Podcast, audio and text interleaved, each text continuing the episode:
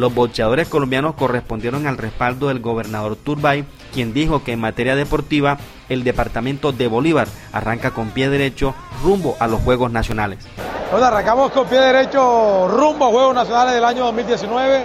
Bolívar, que es el anfitrión, haremos los mejores juegos de la historia y queríamos comenzar con deporte de calidad, deporte internacional, con algo que va en el alma y la sangre de los bolivarenses, como lo es boxeo y con un boxeador como Miguel Marriaga que nos invita a soñar que allí tenemos un título mundial próximamente.